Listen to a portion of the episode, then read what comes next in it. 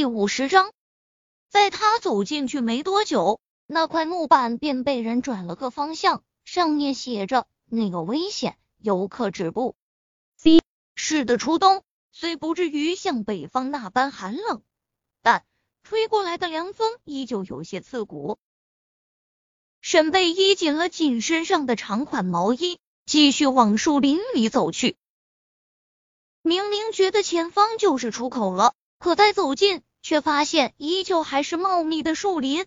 看着地上的那条小道，原本还能看出有人走的痕迹，随着越往里走，地上的青苔都显露在外了。他皱眉，又往前走了几分钟后，沈贝依明显感觉到了不对劲，他旋身便往来的方向跑去。这地方阴森森的，地面也根本像是没有人走过的样子。眼看前面就是进口了，突然一道钻心的痛由脚踝处传来，他不由得心一紧，猛然低头，便见一条十几公分粗蛇正在往他腿上攀爬。他自小什么都不怕，母亲说他的性格像男孩子，毛毛虫、蟑螂、老鼠这些他都不害怕，却唯独怕极了这种滑溜溜的东西。他掩着嘴，不敢叫出声，眼睁睁的看着那蛇沿着腿部朝上绕了过来。那种恐惧让他身子开始剧烈发抖。这一刻，他人生第一次想到，如果能死了该多好。他就站在原地，动弹不得，眼见着那蛇已将他的一条腿缠了小半。他突然想起了右手上的化妆箱，可是他却不敢动。他怕这蛇会窜到他的脸上或者身上，那么他宁可此刻被他咬死。难怪会有人被吓死。这一刻，沈贝依旧有同感。不知道是不是这蛇有毒，沈贝一直觉得自己的视线都开始模糊起来了。晚上去岛上的车非常少，柳絮又刻意提快了车速。所以一个小时多点便到了岛上。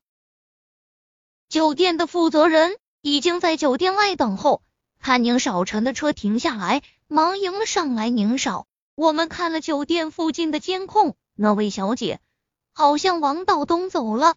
负责人扭在一起的眉头让宁少臣不解。道东什么意思？面对宁少臣强大的气场。撒店负责人很明显的吞咽了下口水，抬手擦了下额头上的汗水。就是岛的东侧有一片很大的树林，因为还没有开发，一般我们是禁止游人入内的。因为，因为，因为什么？说，宁少臣黑沉着脸，已失了耐心。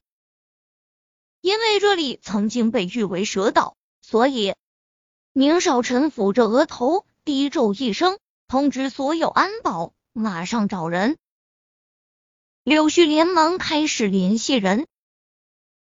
酒店的负责人更是面色凝重的吩咐着手下，因为沈贝一在的位置离入口已不远，所以宁少臣几乎是刚进树林不久，便看到了坐在地上的沈贝依，蓦地松了口气。只是随着距离的拉近，他便看见他的旁边散落了一地的化妆工具，在他旁边躺着一条已经僵硬的蛇。他双腿微曲，双手抱着膝盖，头埋在膝间，身子在明显的发抖。他在那条蛇准备要窜到他身上时，那化妆箱拼了命的往自己身上砸，也不知道砸了多久。直到感觉那股子湿滑从身上掉了下去，他才停止。宁少臣几乎是飞奔过去，在沈贝仪面前蹲下。只见他头发凌乱，膝盖上的牛仔裤上有斑斑点点的血迹，毛衣上全是树叶与湿的泥土。沈贝依，宁少臣出声，双手放在他双肩上摇晃了下。